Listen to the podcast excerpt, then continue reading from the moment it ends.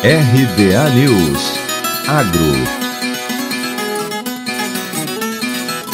Colheita do algodão da safra 2020-2021 já iniciou em Mato Grosso e os primeiros talhões colhidos até a última sexta-feira atingiram 0,25% da área total consolidada em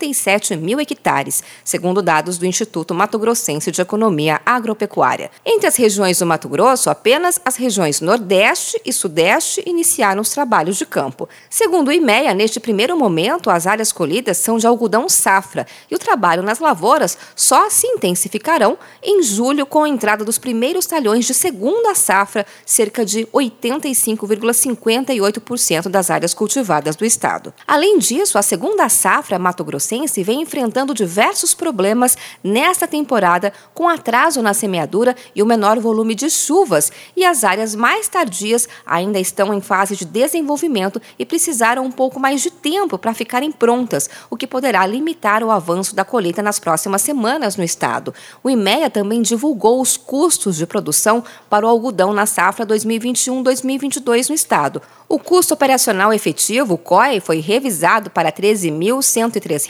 por hectare, o que representa um aumento de 2,33% contra o relatório anterior, em decorrência principalmente da valorização nos preços dos fertilizantes e corretivos e também dos defensivos. Esse cenário é reflexo da maior demanda, período em que o produtor tende a intensificar as compras. Assim, para que o produtor consiga cobrir seu COI, considerando a mesma produtividade média da safra anterior, de 114,68 arrobas por hectare, é necessário que negocie a pluma a uma média de 114,26. Por outro lado, quando comparado com o preço comercializado da safra 2021-2022, a diferença entre um ponto de equilíbrio vem encurtando. Segundo o IMEA, é importante destacar que nos últimos dias o dólar tem recuado, o que poderá pressionar o preço da pluma e diminuir ainda mais a diferença em relação ao ponto de equilíbrio. De Campinas, Luciane Yuri.